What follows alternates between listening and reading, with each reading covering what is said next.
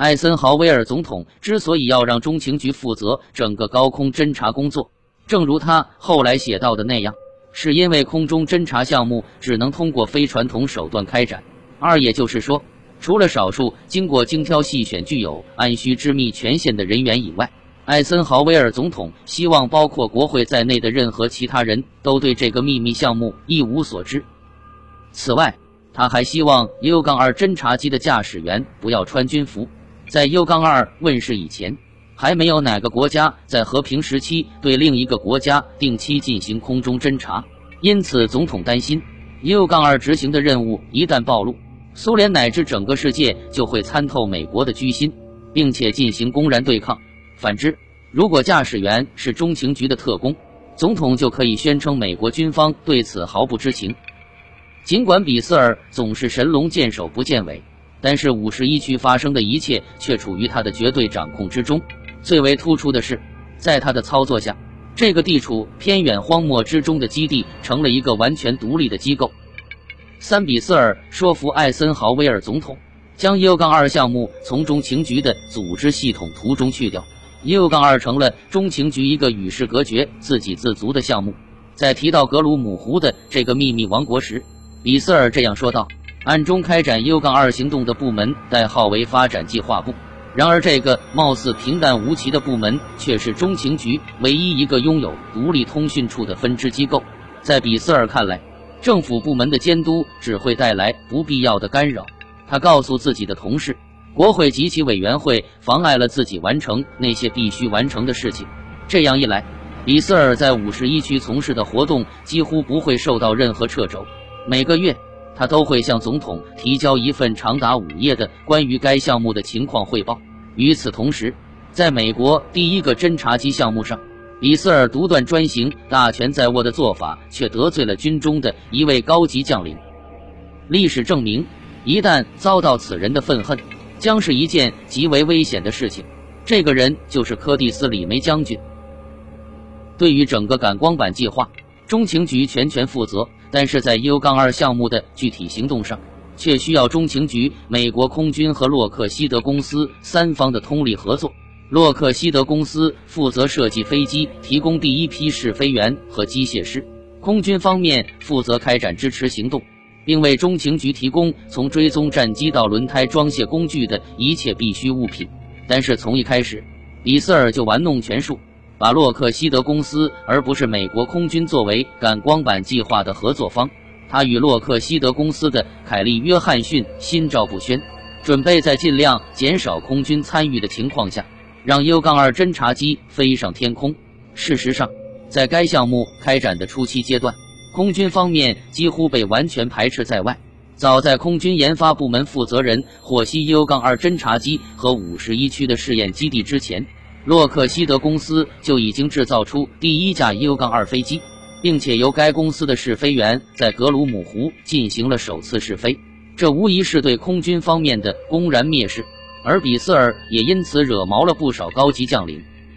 其中很多人都对中情局心怀怨恨。然而，截至一九五五年底，数十位现役空军人员被派遣参与 U 杠二行动，很快，中情局开始进行飞行训练。每天都要派出多架 U 杠二侦察机执行实地任务，而感光板计划也准备开始执行海外作业。此时，空军部门的飞行技术成了不可或缺的因素。但是现在，这些空军军官和现役士兵实际上的指挥官却不是柯蒂斯·李梅，而是理查德·比斯尔。可以想见，李梅对此感到极为恼火。一九五五年初秋，这两人之间的矛盾终于爆发。艾森豪威尔总统不得不出面进行干预。李梅质问：“为什么负责这个项目的不是自己？现在，总统必须就谁是五十一区和 U 杠二计划的正式主管做出最终决定。”比斯尔不顾一切地想要继续自己在这个重大项目上的控制权。这是一项富有挑战的至高无上的事业。他不仅获得了总统的大力支持，而且还有很多杰出的科学家鼎力相助。数十年后，比斯尔在自己的回忆录中这样写道：“虽然李梅从一开始就对 U 杠二计划十分反感，但是他仍然据理力争，认为凡是与飞机有关的项目都必须由空军部门掌管。直到事后，人们才发现，李梅之所以想要将 U 杠二项目据为己有，很可能只是为了获得控制权。最后，是否具有巧言令色的雄辩能力，是总统做出决定的一个重要因素。四中情局完全符合这个特征，而空军却无法做到这一点。如果由中央情报局负责，一旦有 U 杠二飞机被击落，政府就可以对外宣称美国根本不存在任何侦察机项目。此外，空军飞行员必须身着制服，但是驾驶 U 杠二飞机的中情局特工却穿着平民的服装，为了掩人耳目，可以说自己正在从事气象研究，至少他们计划如此。于是，一九五五年十月底，这场争端终于尘埃落定。艾森豪威尔总统指示空军参谋长内森特文宁，将侦察机项目和五十一区的管辖权授予中情局。空军部门的责任，艾森豪威尔说，是为该项目提供一切必须的行动支持，其中之一便是负责管理进出五十一区的航班。由于 U 杠二属于机密项目。所以，比斯尔不希望看到总是有人从基地进进出出，或者住在拉斯维加斯。正如比斯尔担心的那样，如果有权了解该项目的人员住在这个罪恶之城，并且经常搭乘航班出入五十一区，他们就会吸引外界的注意。更何况，当地居民都有自己的亲朋好友，但是这些外来者却不会与他人交往，这就意味着。每天都有一架 C 杠五四运输机从洛克希德公司在加利福尼亚州伯班克的飞机场和五十一区之间往返，运送有关人员。在过去的四个月中，雷古迪总是载着鲍勃·墨菲在伯班克和基地之间穿梭，而现在他们也要像其他人一样搭乘空军的 C 杠五四运输机。鲍勃·墨菲对 C 杠五四运输机的机械构造十分熟悉。一九四八年至一九四九年。在冷战时期第一次严重的国际危机——柏林危机期间，墨菲身在德国，是 C 杠五四上的一名工程师，负责从威斯巴登的一个军事基地向柏林空运燃煤以及其他物资。在伯班克和五十一区之间往返时，鲍勃·墨菲经常和这架秘密行动飞机上经验丰富的驾驶员乔治·帕帕斯闲谈。一旦提起 C 杠五四飞机，阿帕斯和墨菲就会聊上几个小时。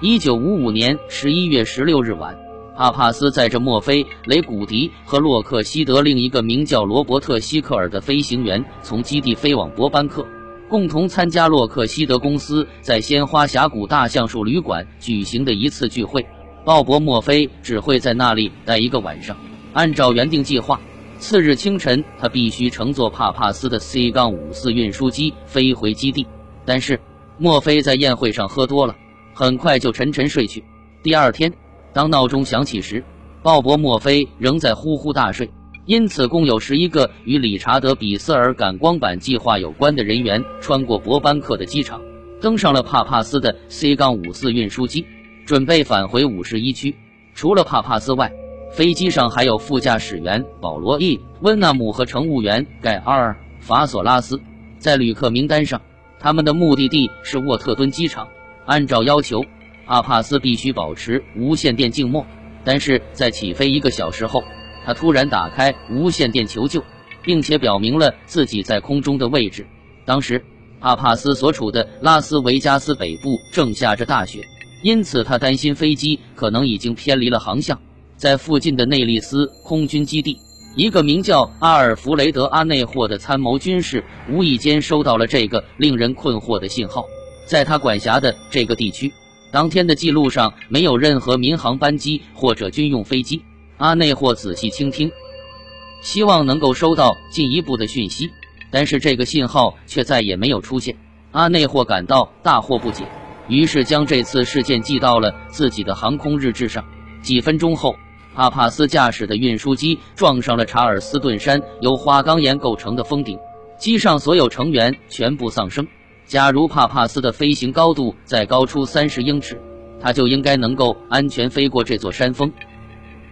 在加利福尼亚，鲍勃·墨菲猛然惊醒，他看了看闹钟，这才意识到飞往五十一区的航班已经离开三个小时了。墨菲感到异常愤怒，酩酊大醉后睡过头。这完全不像自己的作风。在洛克希德公司工作的四年中，他从来没有请过一天假，甚至没有迟到过一次。墨菲知道，即使现在赶往机场也无济于事，因为运输机肯定早就飞远了。他只好强打精神，到外面吃早饭。鲍勃·墨菲坐在一家餐馆里，听着柜台那边传来的广播。这时，一则插播新闻突然打断了正在播放的音乐。一架 C- 杠五四运输机在拉斯维加斯北部的查尔斯顿山顶坠毁。播音员说，目前还没有进一步消息，但是飞机上的人员很可能已经全部遇难。墨菲立刻想到，在查尔斯顿山顶失事的那架飞机一定就是自己没有赶上的 C- 杠五四运输机。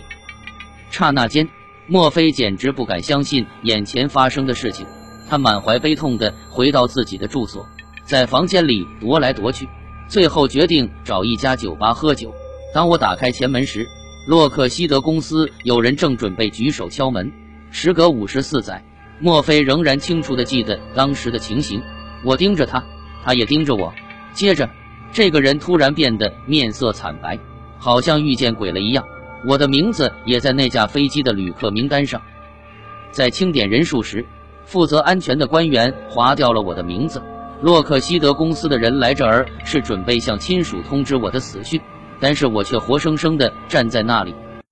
在两百五十英里的查尔斯顿峰顶以东，失事飞机的残骸仍在噼啪作响。远在拉斯维加斯以南十英里外的亨德森，人们可以清清楚楚的看到山上冒出的滚滚浓烟。当天下午，哥伦比亚广播公司派出一队新闻人马从一百五十八号公路驶向出事地点时。却在中途遭遇了军方设置的路障。荷枪实弹的军官告诉记者，一架军用飞机在前往印第安全基地例行公事时不幸坠毁，军方关闭了通往凯尔峡谷的公路。与此同时，比斯尔从五十一区派出数架 U- 杠二侦察机，以协助空军准确定位失事飞机的方位。这次突如其来、出人意料的惨剧，反倒成了 U- 杠二飞机的首次任务。为了找到那些装满机密文件的手提箱，U- 杠二侦察机的高空精准定位能力恰好派上用场。最后，中情局负责训练 U- 杠二飞行员的教官汉克·梅尔迪克终于找到了失事飞机的残骸。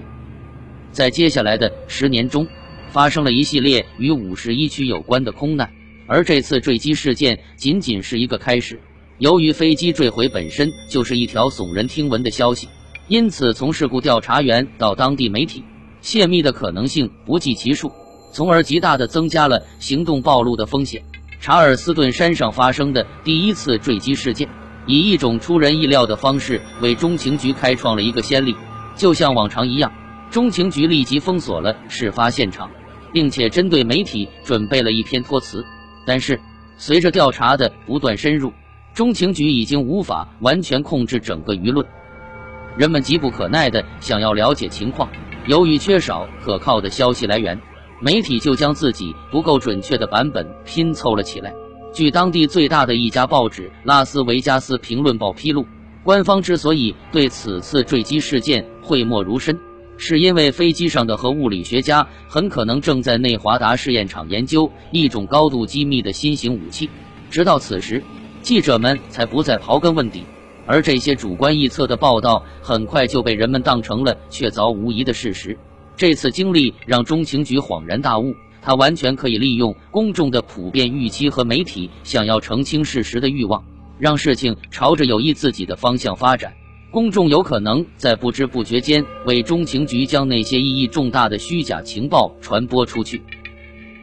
借用中央情报局的术语来说，战略上的欺骗有两种，一种是盾词。另一种就是虚假信息。所谓盾词，就是让人们把真相当作假象；反之，虚假信息就是让人们把假象当作事实。换句话说，盾词可以用来掩盖事实，而虚假信息可以用来传达错误的情报。在需要传播虚假情报时，中情局可以故意误导媒体；当媒体大肆报道错误的讯息，反而让机密隐藏得更深时，中情局就可以高枕无忧了。查尔斯顿峰的坠机事件造成了 U- 杠二项目最大的一次人员伤亡，但是始终不为人知。直至2002年，中央情报局才承认了这一事实。而那些遇难者的家属也才知道，自己的亲人死于中情局一个高度机密的项目。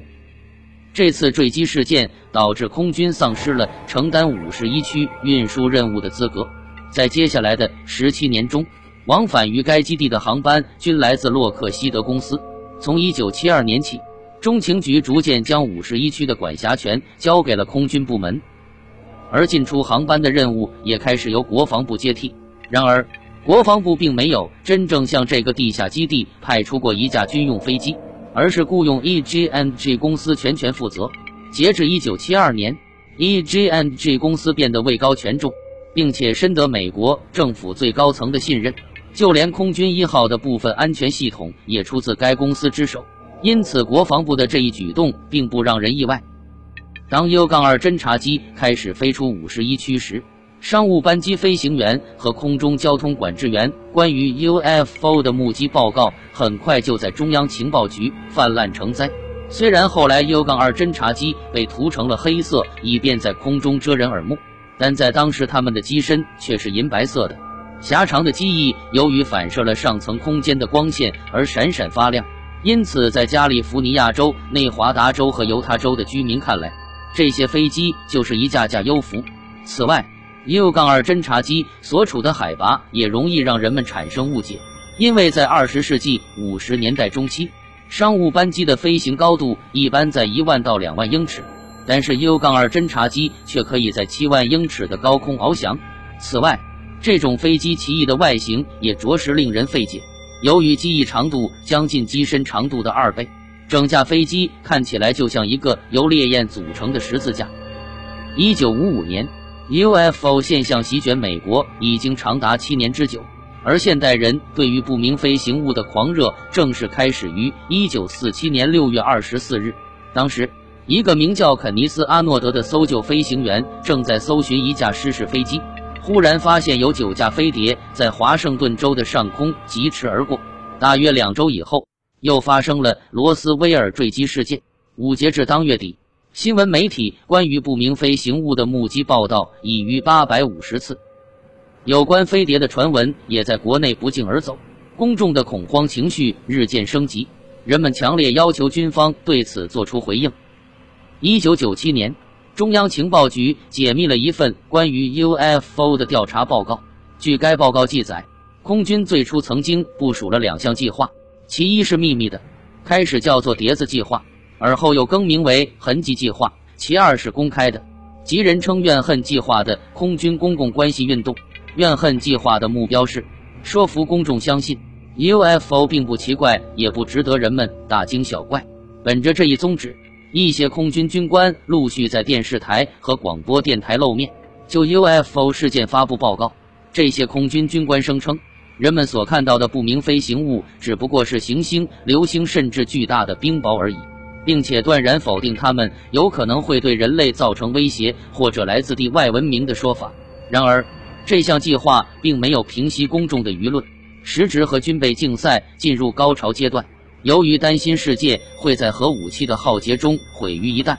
许多美国人的心理天平已经极度失衡，到处都是有关善恶对决和世界末日的风言风语。一九五一年，好莱坞制作了一部名为《地球停转之日》的影片。内容讲的就是外星人准备毁灭地球。两年以后，《世界争霸战》也被拍摄成电影，并且荣获了奥斯卡金像奖。就连名噪一时的精神病学家卡尔·荣格也趁热打铁出版了一部专著，认为 UFO 是民众对于和毁灭集体焦虑情绪的一种心理投射。有关不明飞行物的目击报告仍然接连不断，而空军方面和中情局也对此展开了密切关注。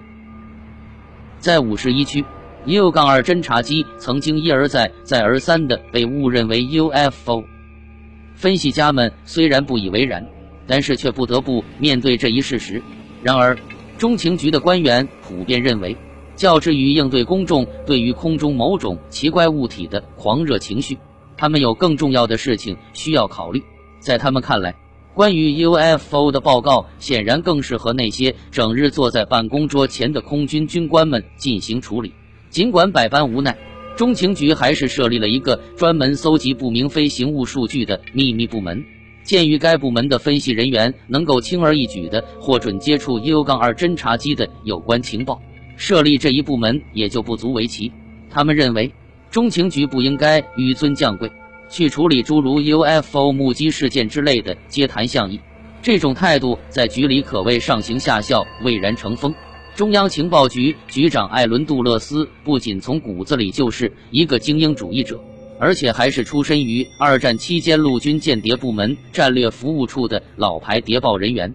杜勒斯倾向于那种绅士作风的间谍手段，对高科技的东西不太感冒。六，而这也正是他从一开始就指派理查德·比斯尔掌管 U 杠2侦察机有关事宜的原因所在。至于 UFO 的问题，杜勒斯委任自己过去在战略服务处的同事托多斯 ·M· 奥达伦科进行处理，并且将 UFO 部设在奥达伦科执掌的物理部之下。然而，几乎与此同时，根据1997年解密的一份中情局专题报告显示，奥达伦科就开始想方设法让自己的部门摆脱调查有关 UFO 报告的责任。但是无论如何，对于中情局来说，UFO 事关国家安全。仍然是一个至关重要的问题。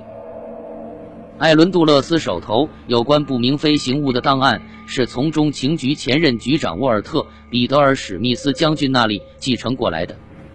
这些档案，无论是在过去还是现在，都是中情局历史上屈指可数的高度机密之一。因为这些档案至今仍未解密，对于彼得尔·史密斯究竟向自己的继任者吐露了多少实情，人们无从得知。但是彼得尔·史密斯极有可能根据按需知密权获准了解到陆军情报部门某些最为机密的计划，而其中也可能包括军方在罗斯威尔搜索飞碟的内幕。在骚扰行动对霍顿兄弟展开搜寻期间，彼得尔·史密斯时任纽约州总督岛第一军军长，而那里正是军方对回形针计划的科学家们进行监控、评估以及他们从事研究和建造工程的所在地。当俄亥俄州莱特帕特森空军基地遗留的残骸被运往内华达州的沙漠地带时，彼得尔·史密斯已经成了中情局的局长。至于当时有关此类秘密项目，他究竟获准了解多少，时至今日仍然是五十一区最大的一个谜团。一九五零年至一九五三年，彼得尔·史密斯出任中情局局长。是哈里·杜鲁门总统和陆军五星上将德怀特·艾森豪威尔绝无仅有的几名心腹之一。数年前，艾森豪威尔将军在第二次世界大战期间担任欧洲最高统帅，而他的参谋长正是彼得尔·史密斯。史密斯的几位挚友经常熟不拘礼地称他为“甲壳虫”，但是大多数人都把他视作艾森豪威尔的打手，敬而远之。由于彼得尔·史密斯雷厉风行，有一次乔治 ·S。巴顿需要整肃军纪，这个责任自然而然地落在了彼得尔·史密斯的肩上。当内粹在盟军的包围圈中四面楚歌时，也是彼得尔·史密斯受命为最终协议措辞。在冷战刚刚拉开序幕时，沃尔特·彼得尔·史密斯从美国权力最核心的地带对苏联进行打击。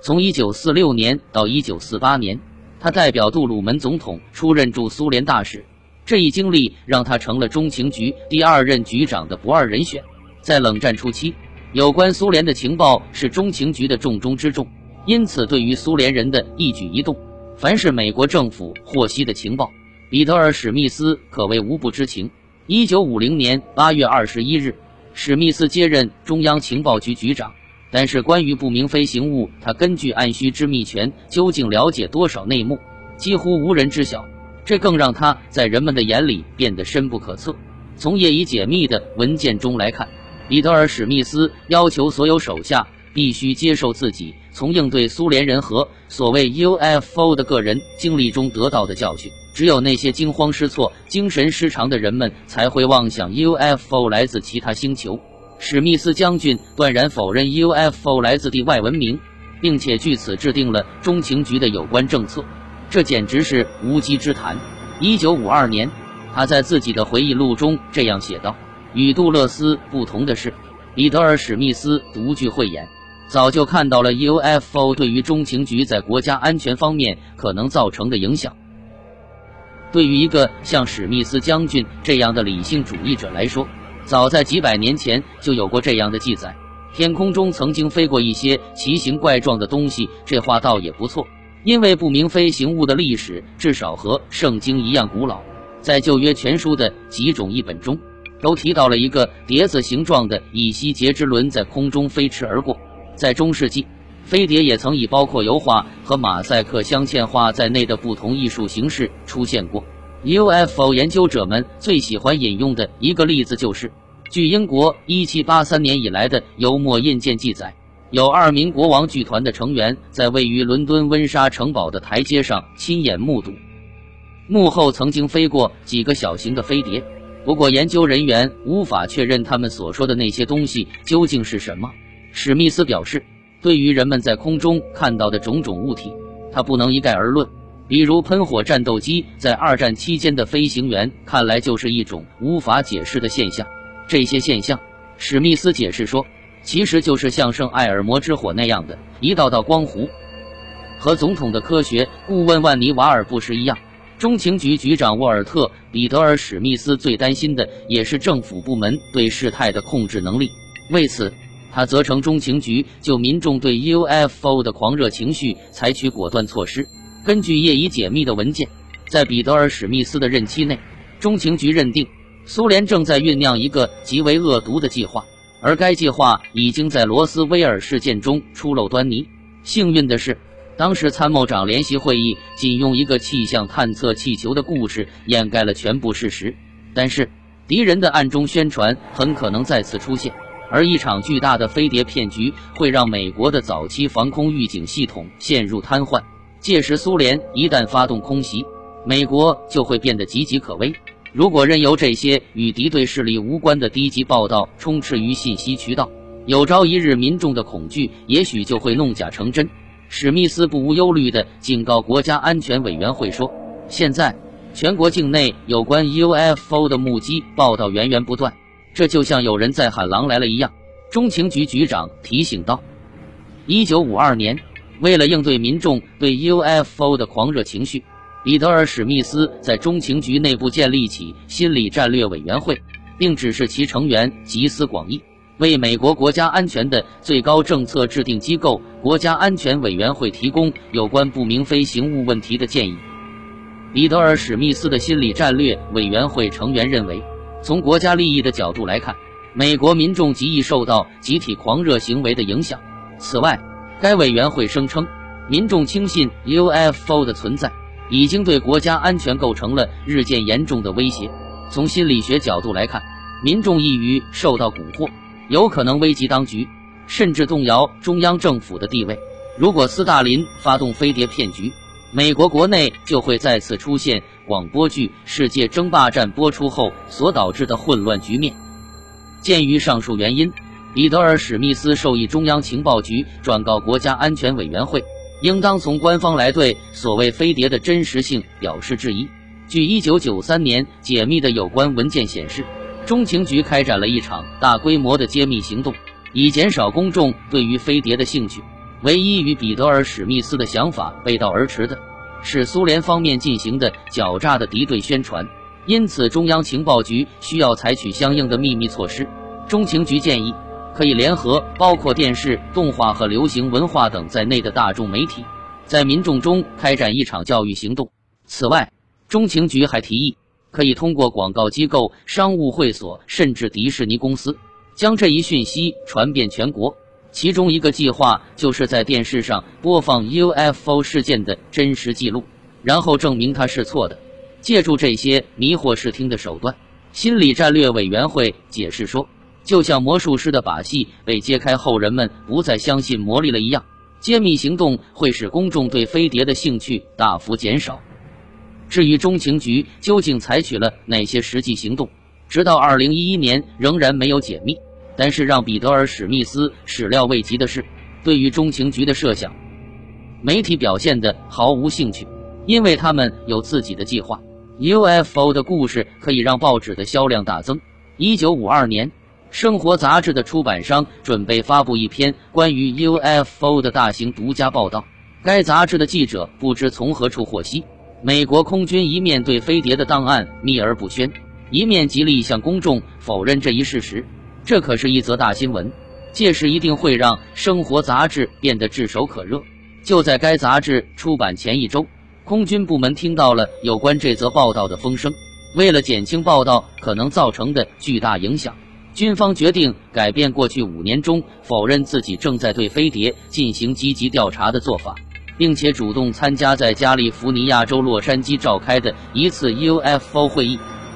要想知道空军对这个奇异圆形飞行物的态度，就必须首先了解过去五年中军方开展的两项自相矛盾的行动。其一是痕迹计划。旨在对空军关注的 UFO 问题进行调查。其二是怨恨计划，旨在向公众表明，空军并没有对 UFO 现象感到担忧。一九四七年七月，在飞碟热开始的一个月内，媒体上共有八百五十起关于 UFO 的目击报道，其中至少有一百五十起引起了军方情报人员的关注，他们曾经就此撰写报告。并且将其递交莱特空军基地的技术情报处进行分析。六个月后，即一九四八年一月，美国空军技术服务指挥部的主管内森特文宁将军发起了史称“碟子计划”的痕迹计划，并且在空军内部建立了第一个研究 UFO 的秘密组织。在这次行动中，空军部门一面坚持否认自己正着手调查飞碟现象。一面派遣数百人对成千上万起 UFO 目击事件进行搜集、研究和分析。在暗地里，空军部门的圈内人士十分清楚，正是美国军界对 UFO 表现出的兴趣，煽动了民众的狂热情绪。因此，官方需要结束这项名为“怨恨计划”的公共关系运动。一九四九年十二月二十七日，空军方面对外界宣布。鉴于没有必要继续进行 UFO 调查，现在正式终止这项计划。与此同时，UFO 的秘密研究项目仍在暗中展开。一九五二年，美国空军建立了另一个更为机密的 UFO 调查组织，即蓝皮书计划。对于军方正在从事的 UFO 研究活动，空军部门向公众隐瞒了全部实情。而这一事件成了后来那些相信飞碟来自地球以外的研究专家激烈争论的一个焦点。UFO 的目击报道似乎源源不断，在这些报道中，人们除了认为自己看到过飞碟以外，还有越来越多的民众声称他们在天空中看到了一些明亮的绿色光线。这些报道引起了空军的格外关注。因为大多数目击事件发生在新墨西哥州，包括洛斯阿拉莫斯、桑迪亚和白沙试验场军事敏感区域的附近。从二十世纪四十年代末起，关于绿色球状发光体的报道就不绝于耳，其目击者中甚至包括一些声名卓著的科学家和天文学家。在空军部门的档案里，这些目击报告被列入绿色火球的类别下。一九四九年。空军地球物理研究部启动了“闪烁计划”，对上述与光有联系的现象进行专门调查。这些物理学家在美国多处空军基地建立观测点，并采用陆军通信工程试验设备对其电磁频率进行测量。空军部门为国内的所有空中交通管制员秘密配备了绰号“为堵”的三十五毫米照相机，要求他们拍下任何异常的现象。这项计划是在严格的保密程序下进行操作的，而当事人均受到了警告，在任何情况下都不能让公众得知军方正在对 UFO 进行调查。但是，随着闪烁计划和蓝皮书计划的规模变得越来越庞大，一些国会议员开始心生好奇，而对他们，空军官员则反复重申，根本不存在此类档案。